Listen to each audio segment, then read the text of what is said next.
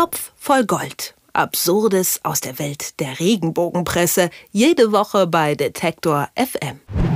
Michael Schumacher, der Mann, über den wir hier ja auch an dieser Stelle schon sehr, sehr oft gesprochen haben, ein wahrer Volksheld für viele Deutsche. Im Dezember 2013, wissen wir alle, erlitt der ehemalige Rennfahrer einen schweren Skiunfall mit schwerwiegenden Folgen, was genau passiert ist, wie sich der Zustand Schumachers seitdem entwickelt hat. Das haben wir auch äh, gefühlt tausendmal gehört. Und trotzdem findet das neue Blatt offenbar immer wieder neue Meldungen über den Mann und seine Familie. In diesem Fall ist es ganz interessant, weil sie selbst die dünne Informationspolitik seines Umfelds anprangern äh, und gleichzeitig wild spekulieren. Eine schöne Mischung, über die wir mit Moritz Czermak sprechen, unserem Fachmann für die Abgründe der Klatschpresse. Und ich sage jetzt erstmal Hallo Moritz. Hallo. Moritz, was sind denn die neuesten angeblichen Neuigkeiten? Ebenfalls Schumacher über die das neue Blatt es würdig findet zu berichten? Ja, wie, wie soll ich das jetzt zusammenfassen? Weil, weil eigentlich, eigentlich gibt es ja gar nicht so viel. Also es gibt einen gewissen Kern an Wahrheit in dieser Geschichte, die im neuen Blatt erschienen ist in der aktuellen Ausgabe. Und das ist eigentlich ein Interview, ein Artikel in der Münchner Zeitung TZ. Ist ja auch so ein, so ein ganz ordentliches Boulevardblatt eigentlich. Da hat nämlich der ehemalige Manager von Michael Schumacher, Willi Weber, auch eine recht illustre Figur, hat dort ähm, ja, mit der Redaktion gesprochen und hat über sein Leben allgemein geredet, aber auch eben über die Situation seines ehemaligen Schützlings Michael Schumacher. Und Willi Weber ist schon seit einiger Zeit recht kritisch gegenüber der Familie Schumacher und auch der aktuellen Managerin von Michael Schumacher, Sabine Kehm, die ja eine recht defensive, möchte ich mal sagen, ähm, Informationspolitik in Sachen äh, Gesundheitszustand von Michael Schumacher fahren. Und ähm, Willi Weber findet das gar nicht in Ordnung und sagt so Sachen wie, ich finde, Michael Schumachers Fans, die haben Recht darauf, da Sachen zu erfahren, wie es ihm geht und die Familie soll jetzt endlich mal die Wahrheit sagen und ich bemängle seit einiger Zeit, dass die Familie Schumacher nicht die volle Wahrheit sagt und so weiter. Und dieser Kern, also diese Aussagen, diese ja, Wut oder der Ärger von Willi Weber über die Informationspolitik der Familie Schumacher. Das ist eben der Kern, um den die,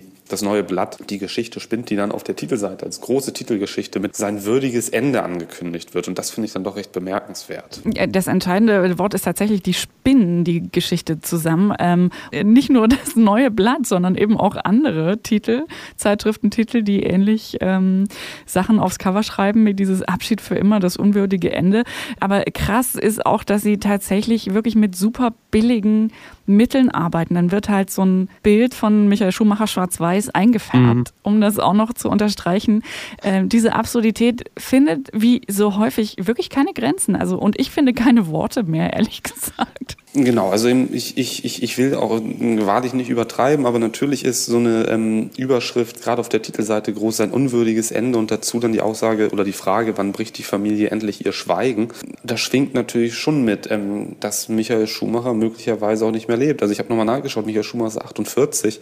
Ähm, natürlich geht es ihm gesundheitlich höchstwahrscheinlich nicht besonders gut nach diesem schweren Skiunfall, aber er ist eben nicht tot, sondern er lebt noch. Und im Heftinneren, dann, du hast es schon gerade eben erzählt, dann so, so ein Foto schwarz-weiß zu nehmen, äh, wo er mit seinem Hund zu sehen ist, aus früheren Zeiten. Das sieht alles so ein bisschen nach Traueranzeige aus und das ist dann doch schon ziemlich makaber, finde ich. Sind das denn aber so klassische Kniffe und Tricks, mit denen Boulevardblätter dann auch arbeiten? Also sind das Mittel, die ihr auch in anderen Geschichten wiedererkennt? Das beschränkt sich ja, fürchtet man nicht nur auf Michael Schumacher, oder? Nee, genau. Also ähm, bei Michael Schumacher ist es natürlich schon sehr prägnant, weil es lange Zeit eigentlich so eine, so eine 50-50-Aufteilung der Geschichten gab. Also die eine Hälfte hat immer behauptet, das große Wunder mit dieser Methode wird er bald wieder laufen können und so weiter und hat große Hoffnung geschürt. Und die andere Hälfte macht, hat eben immer das gemacht, was das neue Blatt diese Woche eben auch macht, also um anzudeuten, dass es jetzt zu Ende gegangen ist mit Michael Schumacher. Das war so eine Polarisierung, die mal ganz subjektives Gefühl von mir schlägt die jetzt eher so in die Negativseite über. Und da ist noch ein anderes Cover, über das man sprechen könnte. Also auch aus der aktuellen Woche, ähm, nämlich von der Freizeitrevue, große Titelgeschichte Freizeitrevue, immer wieder merken, ähm, ist das größte, größte Blatt des Segments, hat so eine Auflage wie der Spiegel ungefähr, also schon relevant, was so Themensetzung angeht. Große Titelgeschichte über Michael Schumacher. Michael Schumacher, Ärztefusch, unfassbar, wie sein bester Freund darunter leidet. Der beste Freund ist in dem Fall auch der schon erwähnte Willi Weber und es bezieht sich auch auf den Artikel in der TZ. Also da sieht man auch,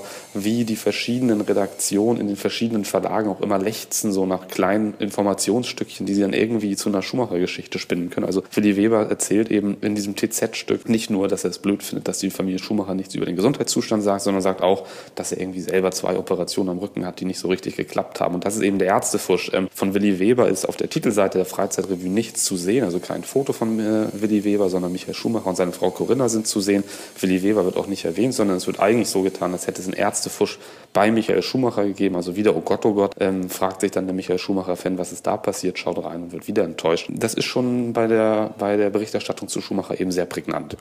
Aber es ist in der Tat krass, wie das auch so Kreise zieht, ne? sich von Blatt zu Blatt halt weiterträgt und so ein, das hast du ja ganz am Anfang gesagt, diesen, diesen ganz winzigen Kern an realer Information, den es vielleicht tatsächlich mitbringt, aufbläst, verzerrt und aber trotzdem immer weiterträgt und weitervermittelt. Und das ist einfach auf der einen Seite wieder bewundernswert, weil es so krass ist und immer wieder gemacht wird und immer wieder gelingt, aber auch. Ja. Genau, und ja, also es ist so ein, äh, klar, es gibt eine gewisse Anfangsenergie, aber dann wird es so zu einem kleinen Perpetuum mobile. Das ist auch ganz interessant in der Geschichte, über die wir jetzt am Anfang gesprochen haben, von Das neue Blatt, also sein unwürdiges Ende auf der Titelseite. Da schreibt nämlich die, ja, der unbekannte, der anonyme Autor, schreibt, über ein Jahr ist das letzte offizielle Statement zu Schumis Gesundheitszustand jetzt her. Damals hatte der Anwalt der Familie klargestellt, Zitat, er kann nicht laufen. Er reagierte damit auf Fehlinformationen, die eine Zeitschrift weltweit verbreitet hatte. Das war in einem Gerichtsprozess, der Anwalt von, von Michael Schumacher ist Felix Damm, also der Medienanwalt, und das war ein Gerichtsprozess der Familie Schumacher gegen die Bunte. Die hat nämlich eben im Dezember 2015 behauptet, dass, dass sie Informationen hat, dass Michael Schumacher wieder laufen kann. Und das ist natürlich dann auch wieder so eine ganz perfide Nummer, denn wenn die Familie Schumacher eine Richtigstellung zu dieser Aussage Aussage, er kann, er kann wieder laufen, erreichen will, dann, dann muss sie vor Gericht das Gegenteil behaupten. Das hat der Anwalt dann gemacht und hat gesagt, er kann nicht laufen.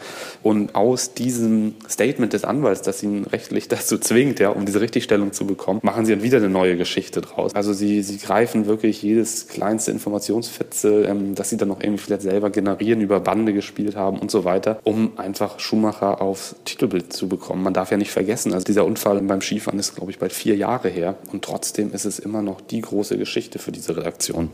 Es ist endlos und es wird leider nicht besser, je länger man drüber redet oder je öfter man drüber redet. Wir müssen es trotzdem tun und ähm, Moritz Czermak äh, schaut sich dankenswerterweise Woche für Woche, auch wenn es desillusionierend ist, das an, was die Klatschpresse so treibt äh, mit eigentlich winzig kleinen Informationsfitzelchen. Und über diese Absurditäten und über dieses Geschäft sprechen wir mit ihm im Topf voll Gold.